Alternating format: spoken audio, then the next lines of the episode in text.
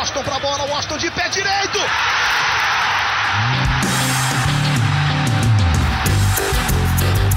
Está entrando no ar o podcast. Sabe de quem? Do Flusão, do tricolor das Laranjeiras. É o GE Fluminense.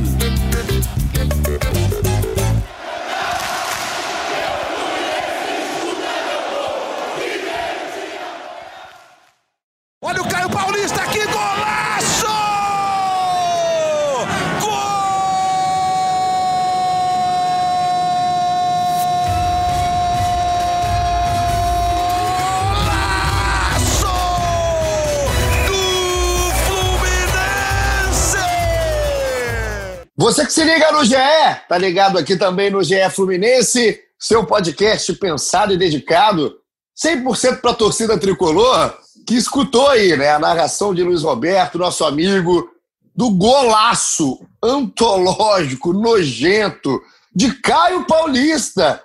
Quem diria, hein? Quem diria para você que criticava, não fazia como Cauê Rademacher, nosso gigante finlandês que sempre apoiou, sempre acreditou, um golaço de Caio Paulista, o único gol do Fluminense no empate, empate heróico, vamos dizer assim, contra o Atlético Mineiro, o time, um dos times a ser batido nesse Brasileirão de 2020.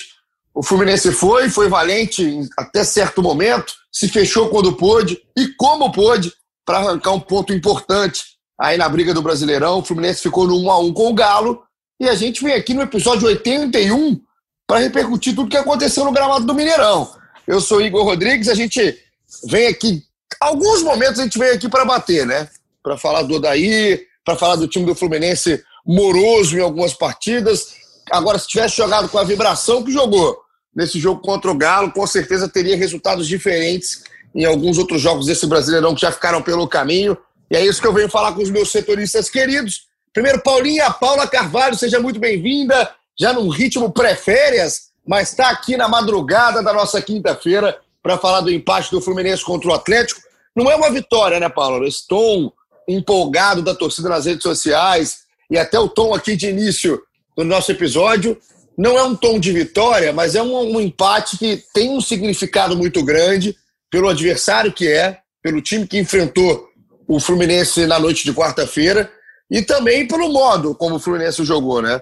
Não foi aquele time ofensivo a todo momento, mas para jogar contra o Atlético não pode ser assim, né, Paulinho? Então teve o seu momento ali para atacar, foi corajoso e também foi inteligente quando teve que ser um Fluminense que merece vários elogios e a gente vai fazer ao longo desse episódio. Seja muito bem-vinda, Paulinha.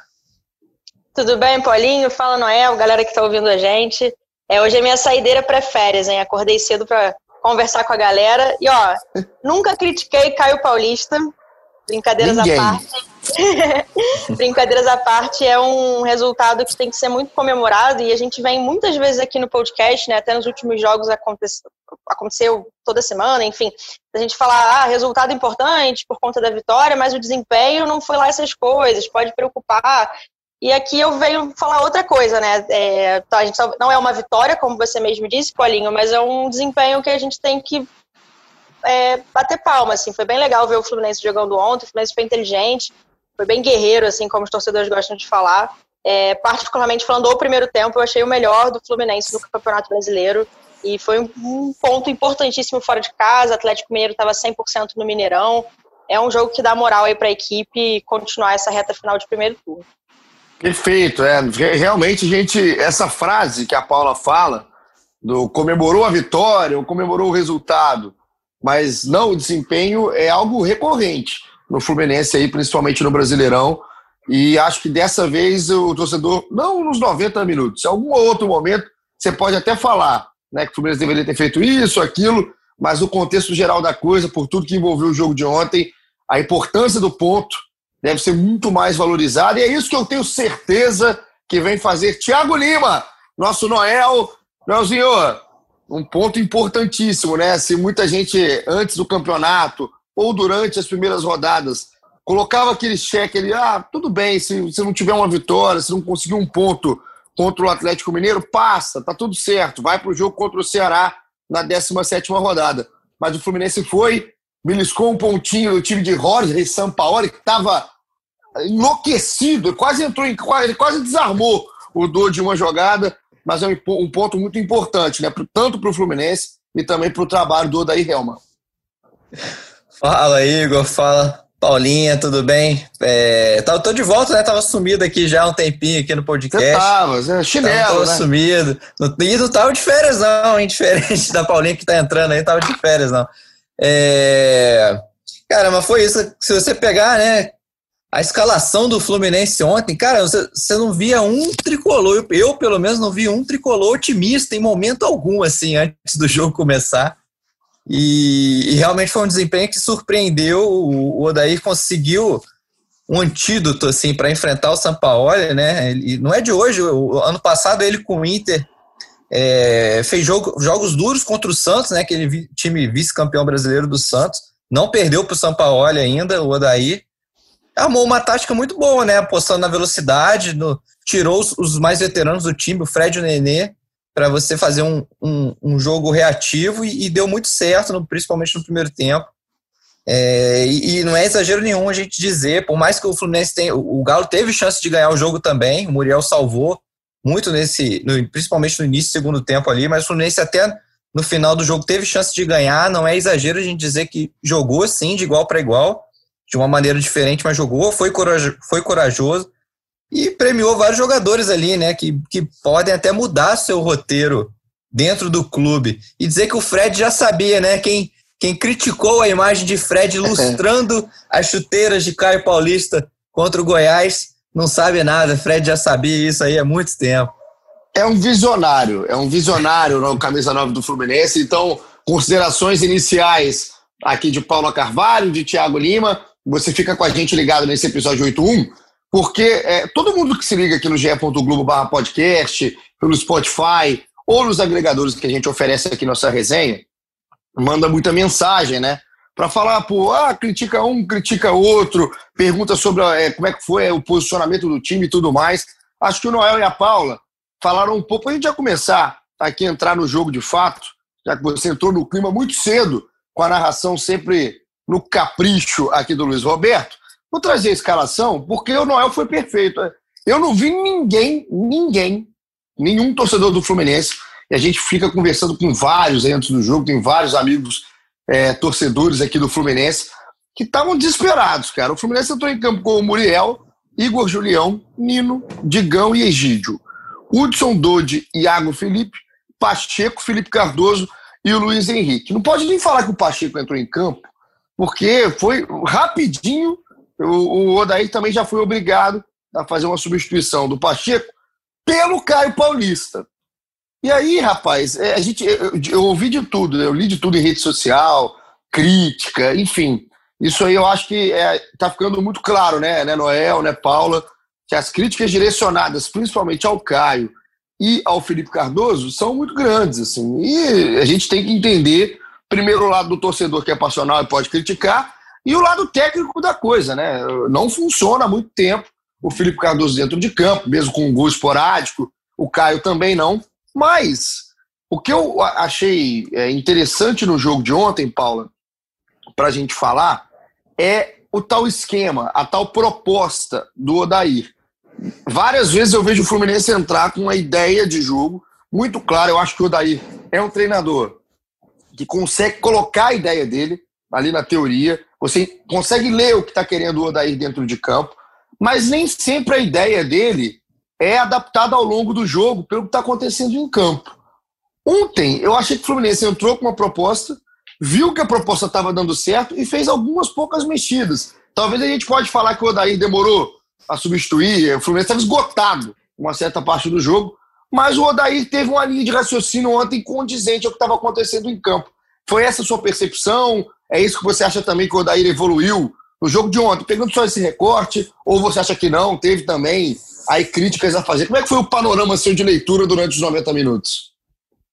Olha, Paulinho, quando a gente viu a escalação, né, como mesmo o Noel falou, é, sem o Nenê, sem o Fred, a gente entendeu de fato que o Odair queria, claro, preservar esses jogadores, meia maratona é, de jogos que está tendo no Campeonato Brasileiro, mas também tirar dois caras lentos e botar velocidade. Eu achei que a proposta do jogo do Fluminense fosse bolas longas ali com dois pontas rápidos, né? O Pacheco começou e o Luiz Henrique do outro lado e sair em velocidade. Aí logo no primeiro minuto ele perde o Fernando Pacheco justamente numa bola numa situação dessas. Né? O Fernando Pacheco poderia sair até numa boa ali se ele não tivesse sentido a coxa, enfim, foi um lance de azar.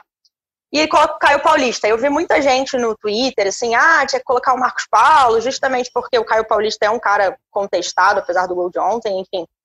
Principalmente porque até então nem tinha feito gol como profissional ainda, né? Só que assim, eu entendi que o, a ideia do Odair era tentar manter isso, né? Era só um minuto de jogo, né? A estratégia dele já poderia ser um pouco balançada, mas o Marcos Paulo não é um cara de velocidade, é um cara que cadencia mais o jogo, um cara que vai tentar no passe quebrar um pouco as linhas, enfim, é bom no mano a mano. Mas eu, eu achei coerente ele manter o, o é, fazer a troca pelo Caio Paulista e não pelo Marcos Paulo. E foi isso que a gente viu, viu? Um Fluminense tentando sair em velocidade, mas o que me chamou a atenção, eu achei coerente da parte do, do Odair, e achei bacana, assim, né? Muita gente, a gente, muitas vezes a gente questiona se o Odair não é retranqueiro. Ontem mesmo ele falou isso na coletiva, parecia até meio pistola e o Odair, falando da trinca de volante, enfim. E saindo em defesa do Odair, ele, apesar de ter apostado nessa velocidade, apesar de ter tido um jogo reativo, ele subiu um pouco a linha de marcação dele. Ele não deixou o Atlético amassar tanto. E é isso que muitos times fazem quando vão jogar no Mineirão e acabam sendo de fato amassados. Então, no primeiro tempo, a gente vê um Fluminense tentando marcar com as linhas altas e saindo em velocidade quando roubava a bola. O Atlético estava com muita dificuldade de fazer essa transição. E acho mérito, e sim, acho que o Fluminense conseguiu anular é, a estratégia tão conhecida do São Paulo, mas apesar de conhecida, difícil né, de, de, de reverter. E eu até faço destaque para um jogador que, para minha concepção, foi importante nesse primeiro tempo, foi o Iago Felipe. Eu achei que um cara foi um cara bem interessante ali para fazer, tentar fazer, fazer esse sufoque, tentar dar um passe interessante já acionando os pontas. O, o Iago, né, Noel, que foi um jogador já importante é, no segundo tempo do jogo contra o Bahia em especial, né, nesse jogo que teve o retorno dessa trinca de volantes, que com o Dude um pouco mais recuado, o Iago e o Hudson mais liberados. Né? O Hudson não foi bem, mas o Iago tinha crescido bem no segundo tempo contra o Bahia. E acho que esse primeiro tempo, principalmente enquanto o Fluminense teve perna para jogar, né, para realmente entrar dentro da filosofia que o Odair pensou para o jogo, o Iago foi sim muito importante, como destacou a Paula. Eu queria fazer, para a gente ficar em destaques individuais, e eu acho que para você bater o Atlético, né, bater de frente com o Atlético, ganhar pontos do Atlético, principalmente fora de casa, você precisa que seus jogadores estejam individualmente muito ligados também, numa, numa jornada feliz. E porque se não for assim, pode ter a tática que for, pode ter a ideia de jogo que for, também vai ser complicado ganhar ponto, tirar ponto desse time do São Paulo. E a partida que fizeram ontem, o Muriel, que é um cara que vem sendo contestado há muito tempo, tá irregular há muito tempo. E o Igor Julião, cara, que também é outro, que não consegue firmar. A gente, é óbvio que vai ter que esperar agora o segundo capítulo da história aí do Julião e do Muriel, que vão fazer em campo contra o Ceará, o que vão fazer em campo daqui para frente. Mas, no Mineirão, assim como foi o Iago, a importância do primeiro tempo, o Julião e o Muriel foram importantes praticamente o jogo inteiro, né? E é uma coisa, Noel, que a torcida do Fluminense, se tivesse que apostar antes do jogo, eu duvido que apostaria com tanta certeza ou com tanta confiança pelo que vem sendo o retrospecto, pelo menos recente, aí da dupla defensiva do Fluminense. Ah, concordo 100%. Ninguém apostaria nisso, né? Cara, é, eu, eu, eu, eu lembro de um lance no início do jogo. No início do jogo, não sei se vocês vão lembrar. O, o Keno recebe uma bola nas costas do Julião Aí ele consegue o cruzamento, o Nino corta, o Julião pede desculpa tal. Ali eu falei, caraca, vai ser difícil, vai ser difícil. Mas foi assim, um, eu só lembro desse lance do Keno passando por o Julião. Depois o Julião estava tão ligado que ele conseguiu ganhar a maioria dos duelos do Keno, né? Que é um dos principais jogadores do, do, do Atlético. E realmente o Julião foi muito bem, né, cara? A gente, a torcida muitas vezes que, questiona porque o Calegari não volta logo, né? Os recuperados de Covid, até como, como por exemplo o Luiz Henrique, que foi um dos dos infectados por Covid já, já voltou a ser titular. É, mas o Julião tá bem, cara. Eu acho que essa briga ali na lateral vai ser muito boa. Se o Julião conseguir manter esse, essa pegada desse jogo aí, vai ser muito bom. E o Muriel, o Muriel voltou a. Ele tem essas, essas oscilações, né? De jogos muito bons, de falhas muito feias. Mas ele realmente defendeu tudo, né, cara? Pegou tudo ontem. três defesaças assim.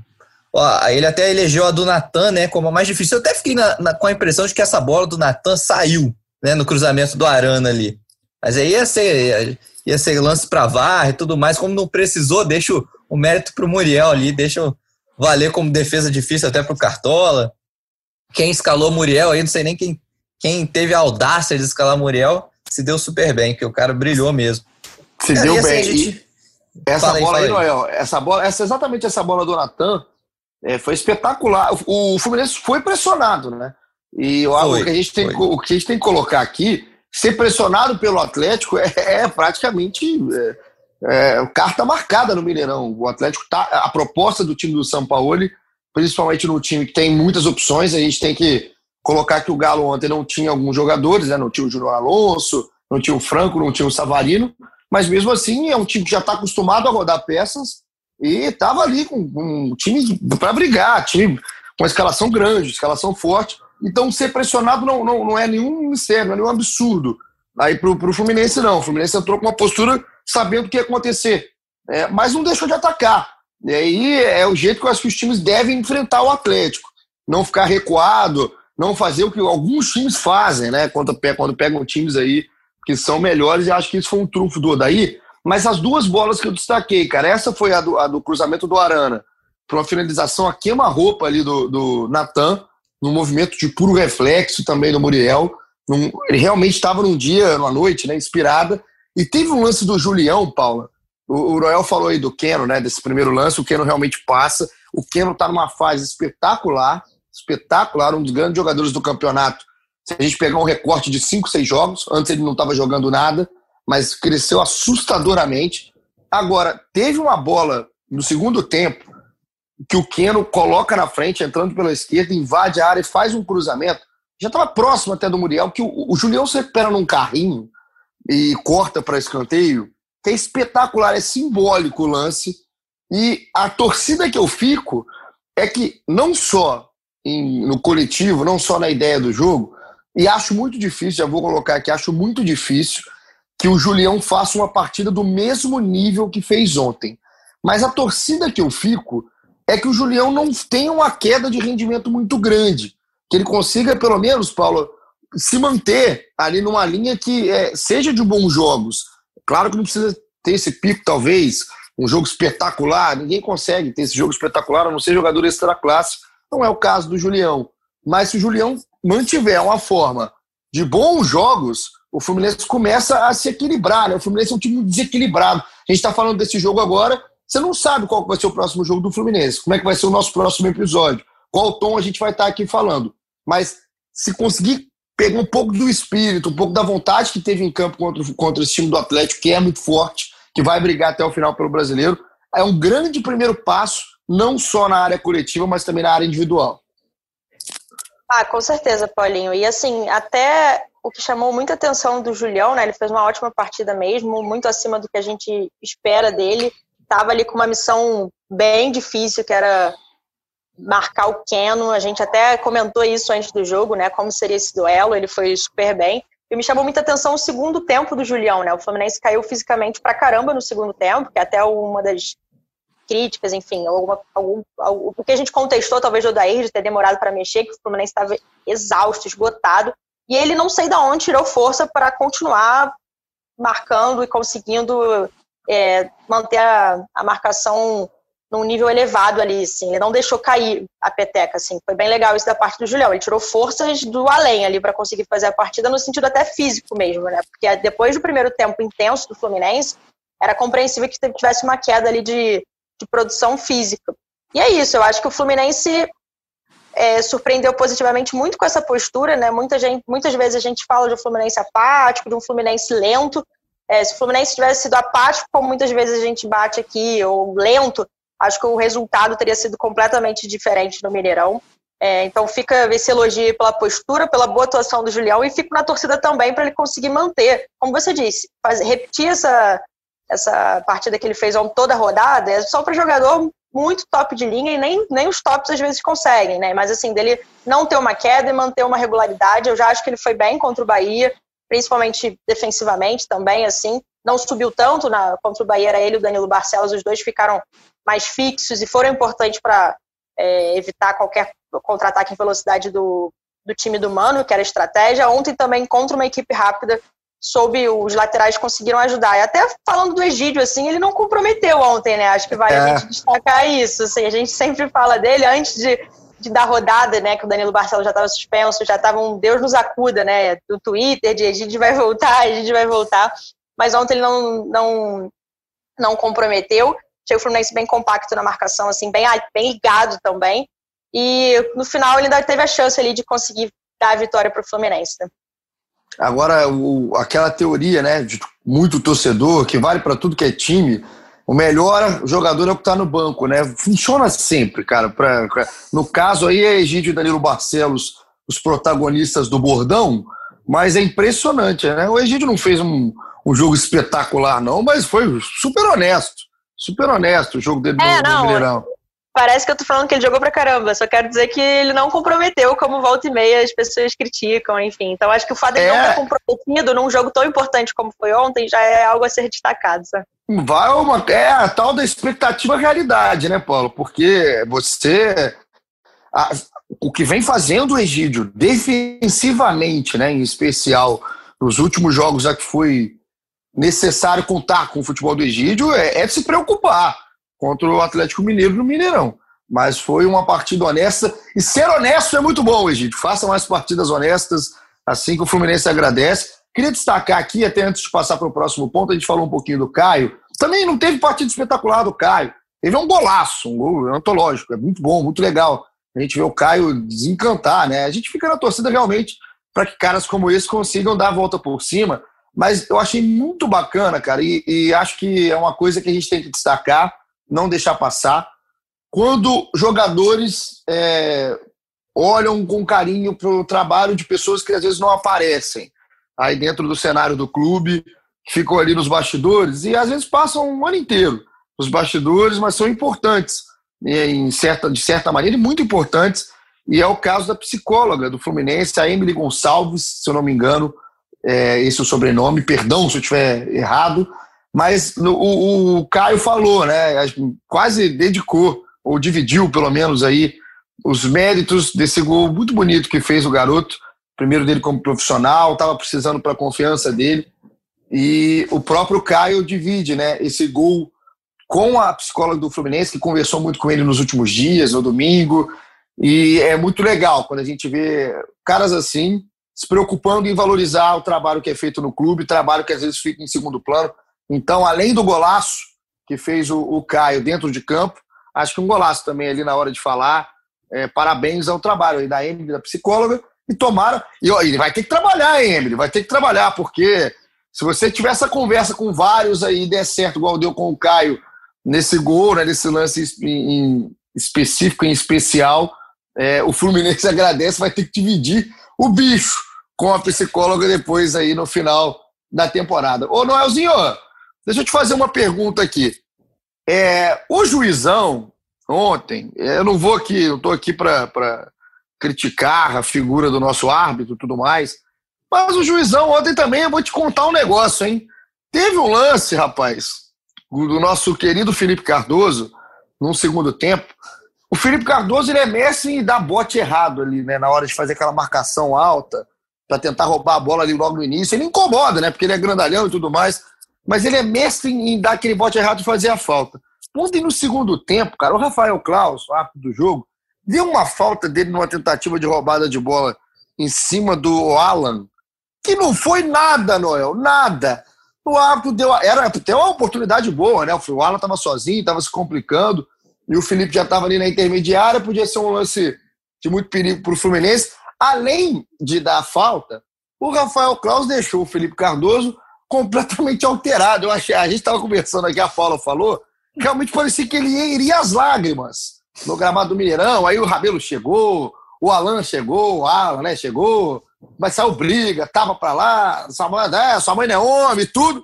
Cartão amarelo. Que sacanagem do Rafael Claus, hein, Noel, fazer isso logo com o Felipe Cardoso. Não pode. O Fluminense tem que mandar uma carta à CBF que lance contra o Felipe Cardoso. Consegue roubar uma bola no campo de ataque o Rafael Carlos não poderia ter feito isso para aproveitar aí a pergunta, esse, esse, essa introdução a esse lance específico. Como foi a partida do camisa 19 ontem?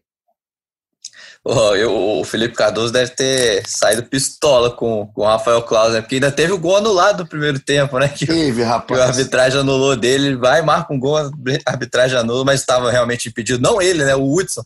Se, se você dá até para fazer uma leitura labial dele quando mostra depois do lance, no, antes do replay, ele, ele vira pro Hudson e fala: Tu tava, Hudson? Que ele tinha convicção que ele não tava.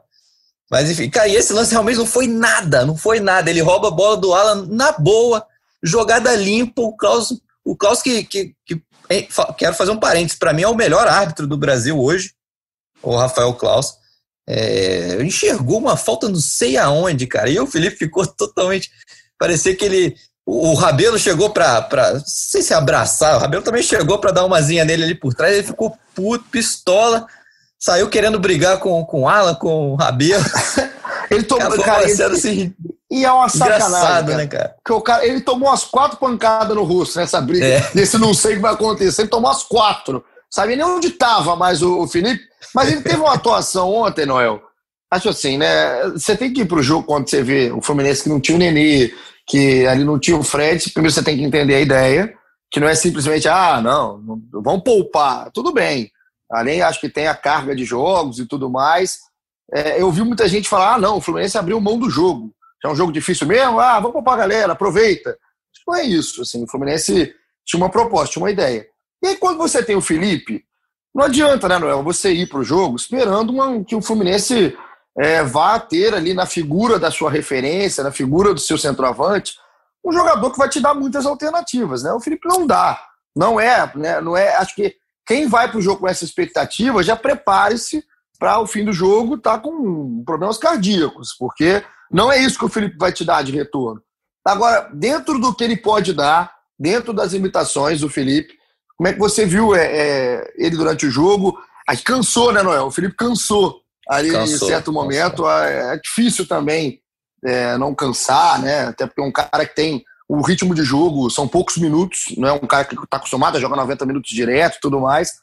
Mas quando teve gás, enquanto teve pulmão, você gostou do jogo do Felipe? Gostei, gostei sim. Ele, ele voltou a ser titular depois de oito meses, né, cara? A gente até fez, foi ver isso antes do, do jogo. A última vez tinha sido no, no Carioca, no início de fevereiro ali, uma derrota para o Boa Vista, e nunca mais tinha sido titular. É, e surpreendeu, me surpreendeu assim a atuação dele junto com o time, né? Ele, eu gostei dele, assim. Foi um cara que teve a mobilidade ali no ataque para abrir espaço, receber, puxar marcação, fazer com que o Caio Paulista, por exemplo, que entrou, é, surgisse no espaço ali que ele saía e deixava o Caio Paulista entrar. Gostei dele, mas faça essa ressalva de que realmente cansou e o Odaí aí demorou a mexer, cara, demorou demais. É, acho que isso a gente pode, não sei se já fala de uma vez. A única crítica que eu faço ao Odair ontem é realmente essa questão das substituições, que demorou demais a mexer e quando mexeu eu achei que o Odair mexeu mal na hora de tirar o, o Luiz Henrique, pediu para sair, né? A gente tem que falar, o daí admitiu na coletiva que o, não queria tirar o Luiz Henrique, mas o Luiz Henrique cansou demais e pediu para sair. Mas aí ele me coloca o Marcos Paulo, que é um cara que não tem essa velocidade que o Fluminense se propôs, né? A estratégia do Fluminense ontem era jogar na velocidade. Quando ele coloca o Marcos Paulo, ele, ele não tem essa velocidade para continuar nesse ritmo. E ele tinha o Luca no banco, né, cara? O Luca, que é um, um reforço, estreou, todo mundo tava na expectativa. A Odaí fala no, no fim de jogo que o Luca tá voltando agora, se readaptando, né? Já tava jogando lá fora, mas, cara, o, o cara tava jogando lá, ele não tava parado, tava jogando, e já tá duas semanas treinando, cara. Você perder, você, o Odaí morreu com duas substituições no bolso, na mão, e deixou de colocar o Luca. O Luca poderia ser esse cara que entrava na, na ponta, porque ele joga aberto pela esquerda, justamente na esquerda, e o Marcos Paulo poderia entrar por dentro no lugar do Felipe Cardoso, que já estava exausto. Essa é a única ressalva que eu faço ao Odair ontem, que, que poderia ter feito uma mudança diferente ali no jogo. É, eu também, eu concordo, Noel. Só para a gente colocar e ilustrar, o, aquela primeira mudança, foram três no jogo. A primeira foi aquela que a gente falou aqui no início, do próprio Caio Paulista, na vaga do Pacheco, muito cedo, lesionado. Esse lance do Pacheco era um lance bom mesmo, a Paula foi bem. O, o Pacheco estava na arrancada para entrar com liberdade, ali nas costas do zagueiro.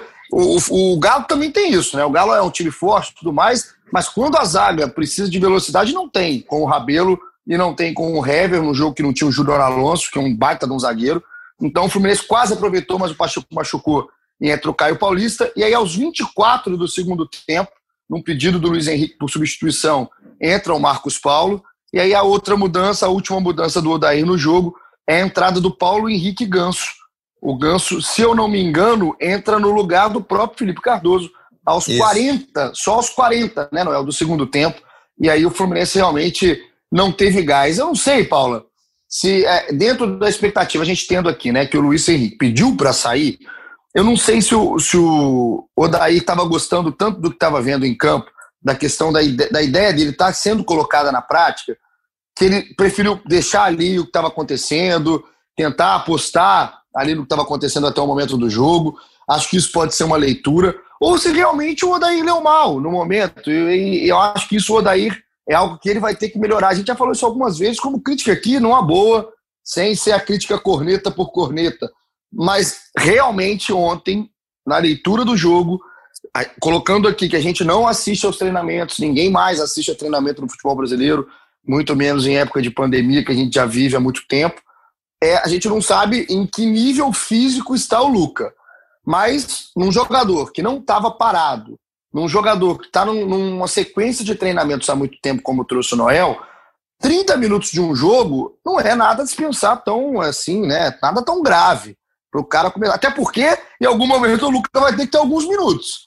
Então, acho que era uma boa, realmente era uma boa ocasião, um bom momento aí para o Lucas ter entrado em campo e para aproveitar esses buracos, porque o Atlético se lançou. E quando o Atlético se lança e deixa a defesa, que é lenta, era um bom, bom jogo para você ter um cara com velocidade na ponta.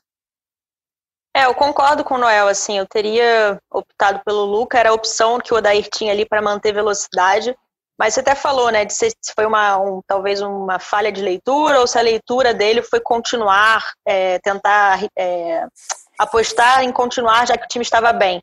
E pela coletiva dele, acho que foi mais por essa linha, né, que ele fala, ah, às vezes a gente faz cinco substituições e muda muito o time, enfim, os jogadores entram, entram frios. Ele quis, deu muito a entender que ele estava gostando muito do que ele estava vendo. E assim, Acho que os torcedores né, do Fluminense também estavam gostando do que estavam vendo. O problema é que acabou a perna, acabou o gás total do Fluminense. Então não adiantava mais ficar saudoso em relação ao primeiro tempo, assim, porque o segundo tempo já estava se desenhando para outro cenário. O Fluminense conseguiu aguentar uma pressão, contou com duas, três defesaças do Muriel. Enfim, então eu acho que ele tinha sim que fazer aquela mudança. E eu também não colocaria o Marcos Paulo naquela situação. Ele também lamentou ter que tirar o Luiz Henrique, o Luiz Henrique pediu para sair.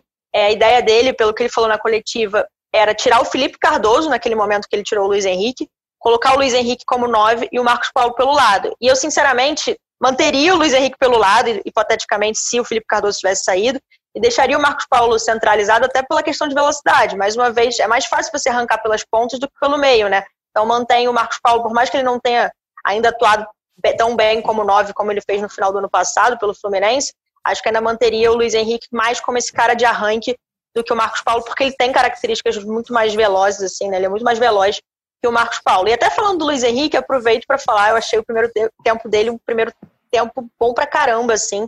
É... Pena que ele perdeu aquele gol no, no, início do segundo tempo, era a chance de ampliar ali quando o Fluminense ainda estava vencendo por 1 a 0 o jogo poderia ter sido completamente diferente. O Galo provavelmente ia se lançar ainda mais, o Fluminense ia ter um pouco mais de tranquilidade não só para se defender, mas também para sair nos contra-ataques. É, é, um garoto, acontece até, eu acho que, tem, que ele tem que ser lembrado até mais pelo primeiro tempo que, que ele fez. Também gostei da atuação do Felipe Cardoso, lembrando sempre da, da, do jogador que ele é, né, do que a gente espera dele. Eu achei que ele apresentou mais do que ele pode ontem, até se movimentou mais, ele é um jogador muito estático, assim, e ontem se movimentou mais, deu mais opção, é, gostei da atuação dele, e fiquei com essa ressalva aí das, das substituições também, né? Em relação ao Ganso, ele entra no final ali, já no sentido até mais de tranquilizar um pouco o jogo, eu não, não achei problemático, sendo sincera, a entrada do Ganso. Na hora que foi aos 40, acabou que o árbitro deu mais 5 minutos de, de acréscimo, jogou 10 minutinhos ali, mas não achei que, que tenha interferido. Acho que o Fluminense ali era alguma chance de algum contra-ataque, provavelmente não ia passar pelo Ganso, a não ser que ele acertasse um passe é, bom, como ele acerta de vez em quando, e tem categoria para isso, tem qualidade para isso mas também não acho que o Odair foi mal nessa. Acho que era no sentido de tentar segurar o jogo no final, organizar o meio de campo e garantir aquele ponto importante no Mineirão. É a primeira substituição, o que me vem à cabeça, assim, por, por que, que eu acho que tem um pouco do, da leitura, é assim, o Fluminense estava dando certo. E se o Odair, se o planejamento do Odair era colocar em campo, deixar em campo, que estava dando certo até ali, a mudança muda a característica do Fluminense, né? Sim. É, não, é, é, eu concordo com você. Eu acho que na cabeça dele, é, eu concordo que, assim, que, que se ele queria manter, colocasse um cara veloz, como foi como o Noel falou, o único que tinha um banco veloz era o Luca na situação de ontem, já que o Caio Paulista já tinha entrado, né? Apesar de ter um pouco de características diferentes, já tinha entrado por conta da lesão do Pacheco. Mas assim, na cabeça dele, assim, não vou mudar porque tá dando certo. De fato, é... pode ser considerado um erro de, de, jogo, um erro de leitura, né? É, porque, assim, e, o Marcos Paulo, cara, é um jogador que ele engana. Não que seja um enganador no sentido técnico da palavra, não. Ele engana na característica dele, né? Muita gente entende, é um moleque novo, não sei o que e tudo mais. Ah, esse moleque tem velocidade. Não tem, o Marcos Paulo não é um jogador veloz. Então, a leitura que você tem que fazer em cima do Marcos Paulo é um jogador técnico, é um jogador que tem mais recurso para resolver uma jogada. Tem muito mais recurso, por exemplo, que o Felipe Cardoso, muito mais recurso que o Caio Paulista. Mas o jogo ontem no Mineirão era um jogo muito mais de transpiração. Era um jogo muito mais ali de entrega, de vontade, de velocidade, nem tanta técnica assim, nem tanta inteligência assim diferenciada com a bola no pé. Por isso que não era um jogo para o Ganso. E cada vez mais raro está sendo um jogo para o Ganso. Não era um jogo para mim, na, na, minha opinião, para o Marcos Paulo ter sido aquela primeira opção de entrada ali na segunda etapa. Por isso que eu acho que talvez uma, uma entrada do Luca deixaria o Fluminense mais próximo do que o Fluminense estava fazendo no primeiro tempo e até aquele momento no segundo tempo. Mas na característica geral da coisa, por tudo que a gente falou aqui, nos 90 minutos, o Fluminense podia sim ter saído com uma vitória até do Mineirão, mesmo sendo pressionado, mesmo precisando do Muriel num, numa grande noite, com grandes defesas, a defesa ali muito ligada em campo. O Fluminense poderia ter sim saído com a vitória. Acho que até merecia, cara. Acho que até pelo que fez o time dentro de campo contra o adversário que estava jogando, seria legal demais o Fluminense ter saído com a vitória. Mas também a gente não pode negar aqui, Noel, que é um resultado bom, olhando para a tabela de classificação, olhando para a dificuldade que foi o jogo. O Fluminense ficou com 25 pontos, né? Foi 25 pontos em 16 jogos. Duvido que você estaria colocando isso na sua pontuação. Acho que você, os torcedores do Fluminense são muito bem representados por Cauê Rademacher aqui nesse podcast. Que se fosse o Cauê, essa conta estava lá em 15, do jeito que é pessimista o nosso gigante finlandês. Que eu ainda converso com o Cauê e ele fala: faltam 20 pontos. Ainda está fazendo a conta dos 45 malditos. Um beijo para o Cauê. Mas o Fluminense fica ali em quinto. O primeiro é o próprio Atlético Mineiro com 31 pontos. E aí o Fluminense pertinho do São Paulo, que tem 26 ali na quarta colocação. São Paulo que não jogou, teve um jogo adiado na rodada. Agora a gente já se prepara, Noel, para o jogo da 17 rodada. O Fluminense encara o Ceará. É o jogo de abertura da próxima rodada do Brasileiro. É o Ceará dentro de casa. Um Ceará que está na parte de baixo da tabela, 13 terceiro colocado. Tem um jogo a menos que o Fluminense. Mas é um Ceará que vive, né? Também oscilação. Não é um time que você sabe, ah, vai jogar, tem bons jogadores, mas não joga sempre a mesma coisa. Então é um bom jogo para o Fluminense engrenar ainda mais. Está né? engrenado, vem numa série boa aí dentro do brasileiro, se não de desempenho, olhando só resultados. Mas se o Fluminense jogar com a vontade que jogou, Noel, no Mineirão, pode dar bom no Maracanã. Pode, pode. É, tá, tá embalado, né? Assim, são cinco jogos já de invencibilidade do Fluminense, é, três vitórias e dois empates. É, e, e, é realmente um jogo, esse jogo com o Ceará é um jogo para você se firmar ali, entrar no G4, de repente, eu não sei qual, quantos pontos tem o São Paulo, dá para o Fluminense entrar no G4? Nem vi essa. O, o São Paulo tem 20, o São Paulo tem 26 pontos, né? Só que o São Paulo é, hoje tem um 14 menos, né? jogos. Né? Do, até é. são dois jogos a menos, né? O São Paulo já tinha uma partida adiada e agora teve o um jogo adiado do meio de semana. O São Paulo jogou pela Copa do Brasil. Sim. Bom, mas de qualquer forma você pode ganhar, então no sábado você pode já pelo menos dormir no G4, né? Pra, você pega esse time do Fluminense, ninguém coloca, colocaria esse time do Fluminense antes do campeonato começar no G4. E é um jogo para você ganhar moral, você crescer ainda mais. É, eu tô curioso para ver essa formação que o, que o Odair vai armar para esse time. Porque assim, essa formação que ele tem jogado, com essa trinca ali no meio de campo, é, me parece muito boa assim, para jogos fora de casa contra times que, que são tem um ataque rápido como o Atlético Mineiro tem, né? É, mas eu quero ver como, assim, eu, eu, eu vejo essa formação sem o Nenê, por exemplo.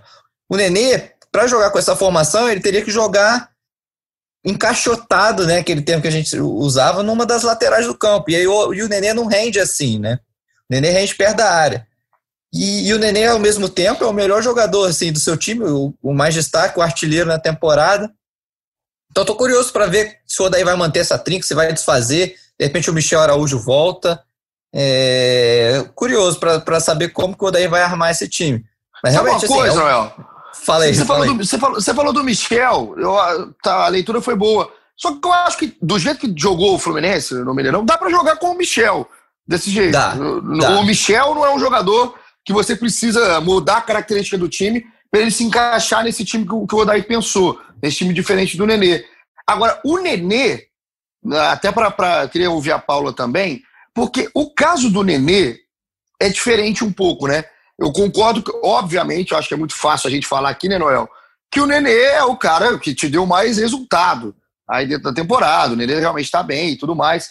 Só que o erro do Fluminense, na minha visão, é depender do Nenê. Acho que o Fluminense não precisa depender do Nenê. O Nenê pode ser o cara que resolve os seus problemas.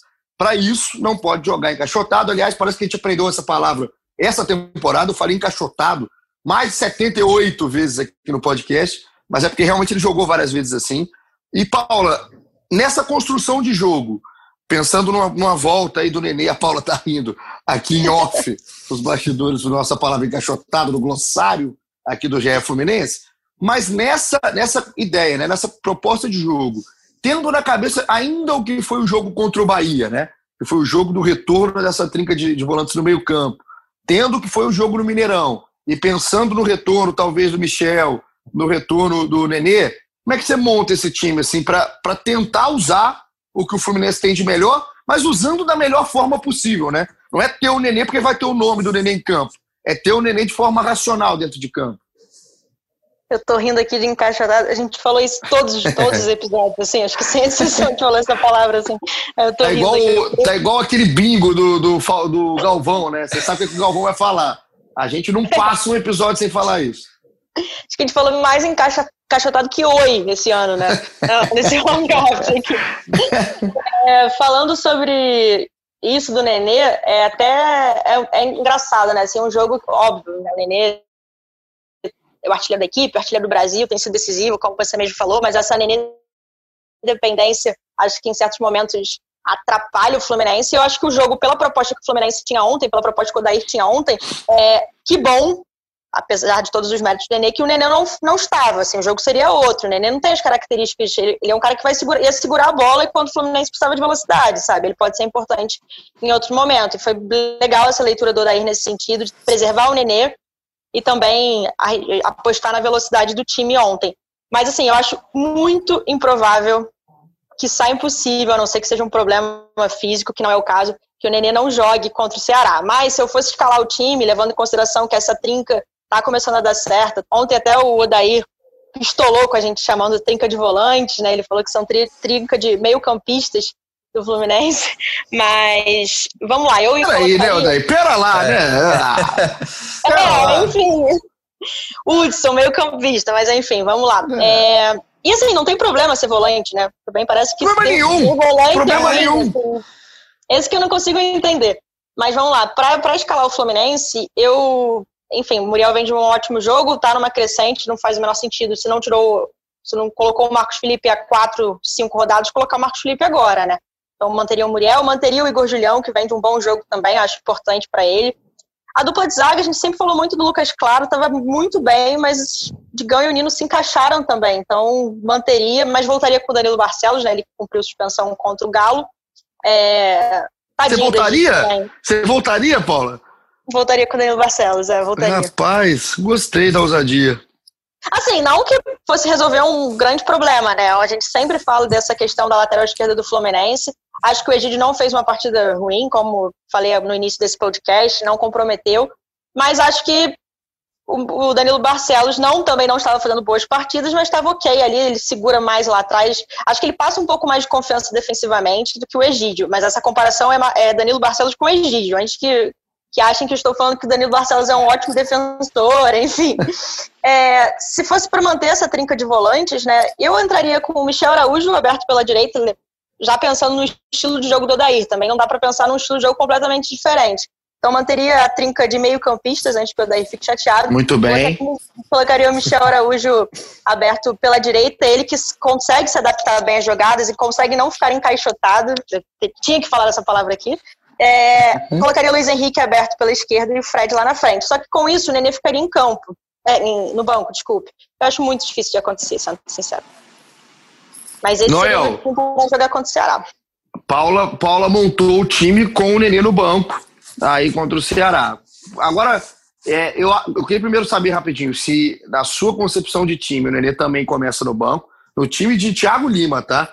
Que eu tenho certeza que usaria trinca de volantes, que você também ama essa trinca. Agora, no time que você acha que vai entrar em campo, pensando agora com a cabeça de Odair Helman, seus cabelos cada vez mais grisalhos, qual que seria aí, o que você está imaginando, né?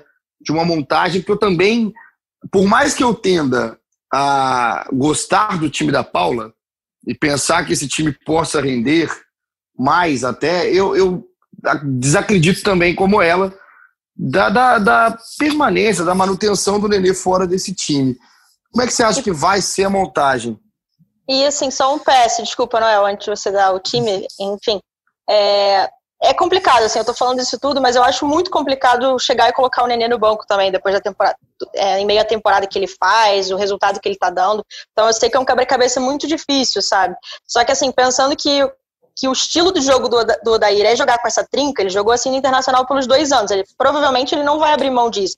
Então o Nenê, mais uma vez, quero, quer pensar em outra palavra, só vem encaixotado na minha cabeça, mas ele vai ficar preso em algum dos lados, assim, então ele, ele acaba oferecendo menos, mas não é uma crítica ao Nenê em si, é um esquema do Odair como o Nenê pode ser utilizado. É, assim, primeiro eu queria falar assim, o, Odair pistola, né, com, com a imprensa, do, com a questão dos termos volantes, ele, ele resgata até a época do Inter, falou que lá no Inter a imprensa demorou dois anos para parar de chamar o Edenilson, o Patrick de volantes, que o Cudê chegou e, e, botou mais um volante, então ele falou assim, pô, aí botou um, quatro volantes mais que o Odair, então vamos mudar aqui. Aí ele brincou que até o Inter mudou a nomenclatura no site dos jogadores, tirou a palavra volante. Mas peraí, né, Odair? Vamos lá. A gente precisa diferenciar características. O, existe o meia, que é o Miguel, que é o Ganso, que são jogadores que, que são, são armadores, não sabem marcar. Se botar os caras para marcar, não vai dar certo. E você tem os, os, volantes, que são os caras que marcam, mas também sabe sair para o jogo. Tanto que existe o termo segundo volante, que é o cara que, que marca, mas sai para o jogo. Enfim, eu acho que, é um, o, acho que o Odair fica preocupado com esse rótulo que, que, que pegam dele de de, que criticam que é retranqueiro e tal por essa de volante e quer mudar isso. Isso já existe no futebol há 300 anos. Né? Mas falando assim do time, é, eu acho que o, o Nenê pode até voltar. Acredito que o daí também vai voltar com o Nenê e deixar ele assim mais de lado de campo mesmo. É, que eu não concordo com isso. Eu faria assim, se eu fosse mexer nesse time, eu tiraria uma dessa trinca para os jogos em casa, contra, sem ser contra times fortes, né, muito fortes assim como o Atlético Mineiro, tudo mais, eu tiraria alguém dessa trinca, tiraria o Iago, por exemplo, deixaria Dodi e Hudson, ou então Dodi e Iago, com, tirando o Hudson, aí vai da avaliação, pode ser qualquer um dos dois, e, e deixaria o Nenê, mas não com essa trinca, né, avançaria essa peça né, do meio de campo para encostar ali no Fred, no ataque, e manteria os dois pontos, que é o que o Odaí sempre joga, esses pontos, é o estilo do Odaí. É, é a, o que eu, que eu faria seria isso. Agora, eu boa. acredito que. Né, eu acredito Fica boa, que. Eu...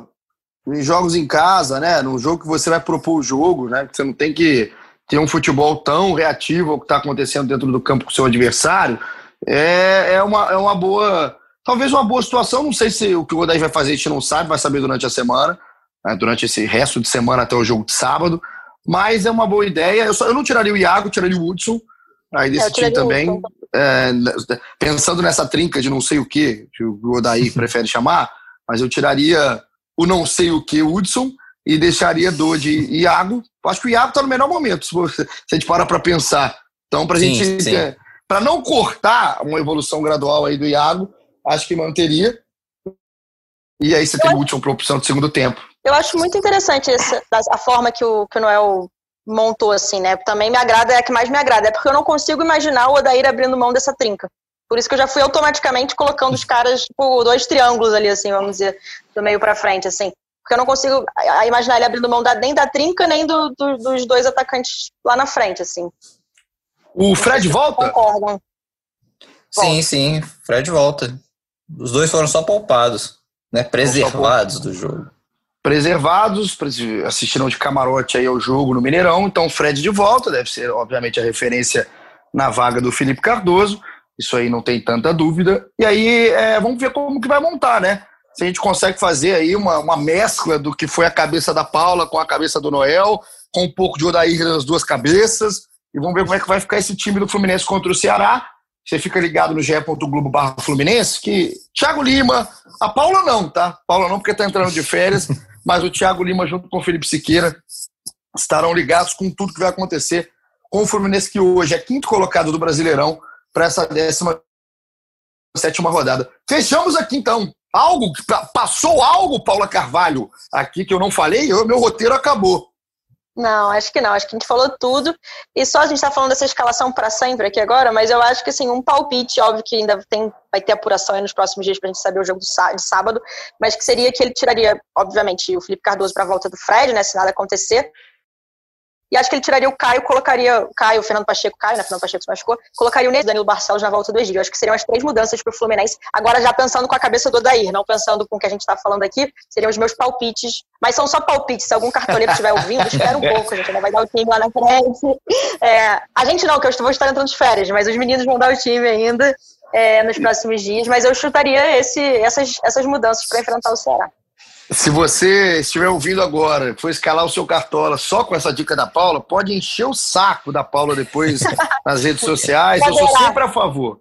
Eu sou sempre a favor dos cartoleiros reclamarem no Twitter com os setoristas. Eu amo!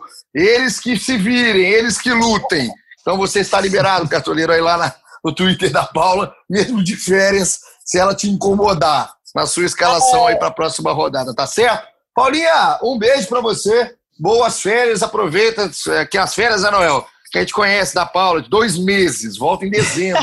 a Paula, então, ótimas férias para você. A gente te espera. Então, acaba aí a sua participação com um palpite para Fluminense e Ceará no Maracanã. Ah, minhas férias vão ser ótimas, depois que vão me tontear no Twitter por conta de escalações. Obrigada, viu? é, é, então, valeu, galera. Para fechar, antes das minhas férias, acho que o Fluminense vence o Ceará por 2 a 0 2 a 0 quer, quer falar gols ou não? Então, vai ter gol do Nenê justamente porque eu falei que ele poderia ficar Bom. no banco. Aí, pra, só para me autocornetar. E, e Fred, Nenê e Fred, os dois que foram preservados é. fazem gol. Ai, ai, sei. Conheço esses palpites. O tal do palpite 4-4-2, né? Ele não tem erro. Fala isso, passa a bola pro, pro seu apresentador. Tá, então, então, pra... então ah. vamos mudar. Vai ser gol do Nenê para me autocornetar e do Igor Julião, pronto. é, ela saiu, ela saiu da, loucura, da, da tranquilidade para loucura, para insanidade, a Paula Carvalho, né, Noel? Paulinha roubou o meu placar e agora roubou o meu autor do gol que eu ia falar aí com o Julião. Agora também não vou dar mais palpite, não. então, então, só um abraço, Thiago Lima, já que o palpite de Paulo Noel é igual, com o gol do Igor Julião. Vocês ouviram, é sério o que eles falaram aqui. Noelzinho, tamo junto, obrigado. Fluminense segue nessa preparação agora aqui no Rio de Janeiro para esse jogo contra o Ceará. Valeu demais, valeu, Paulinho. Paulinha, boas férias aí, descansa, aproveita, a gente te espera daqui a pouco para essa reta final do ano. É, porque eu ia brincar assim, ah, vamos fazer um bolão de, de, do gol improvável da rodada, né? Depois que o Felipe Cardoso já fez gol, o gol ontem foi o Caio Paulista, aí eu ia chutar o Igor Julião, mas a Paulinha já chutou aí. E até o meu placar que ia ser 2 a 0 mas então eu vou de 3 a 1 é... Vou, vou chutar gol? Eu, eu, eu tô na expectativa, na verdade, para a estreia do Luca. Acho que eu quero muito ver como que vai ser, como que chega esse Luca aí para ajudar o Fluminense. É... Então vamos lá, gol do Igor Julião, Nenê e, e Luca. Vocês são os grandes palhaços, cara. Nem a família do Igor Julião colocaria o gol dele, mas muito obrigado. Paula Carvalho, Thiago Lima. O meu gol improvável é do Hudson. O Hudson não faz gol também, não, hein? O Hudson, você pode parar para pensar que não faz gol também, não. Então, vamos ver se sai gol improvável contra o Ceará. Mas o que importa mesmo é um bom desempenho aí do Fluminense para a torcida e também aí, quem sabe, a sexta partida de invencibilidade, uma vitória seria importantíssima aí para dar mais tranquilidade. Então a gente espera que o Fluminense continue nessa fase boa. O clima fica leve, a gente consegue discutir aqui com mais tranquilidade até. E até conectar, tá? Porque é volante, tá, Odair? Um beijo para o Odair Helma e para todo mundo que está ligado aqui no GF Fluminense. A gente promete que volta sem a Paula, que está de férias, na semana que vem, na segunda-feira, com tudo que aconteceu no jogo do fim de semana, tá certo? Agradecimento especial para Juliana Sá, nossa editora, produtora, coordenadora, colocadora de vinhetas, tudo que a Juliana faz aqui no nosso podcast. Ela é a dona aqui do nosso podcast e você está sempre ligado com a gente. Muito obrigado pela sua companhia. Tamo junto. Aquele abraço. Ô, Ju, ô, Ju, vou te pedir um negócio. Termina com o gol de Caio Paulista de novo. É tão raro que eu quero ouvir duas vezes aqui nesse podcast. Então a gente se despede mais uma vez com o Luiz Roberto, nosso amigo, nosso parceiro. Sabe de quem? Caio Paulista, o gol contra o Atlético Mineiro no Mineirão. Tamo junto, abraço. Olha o Caio Paulista, que golaço!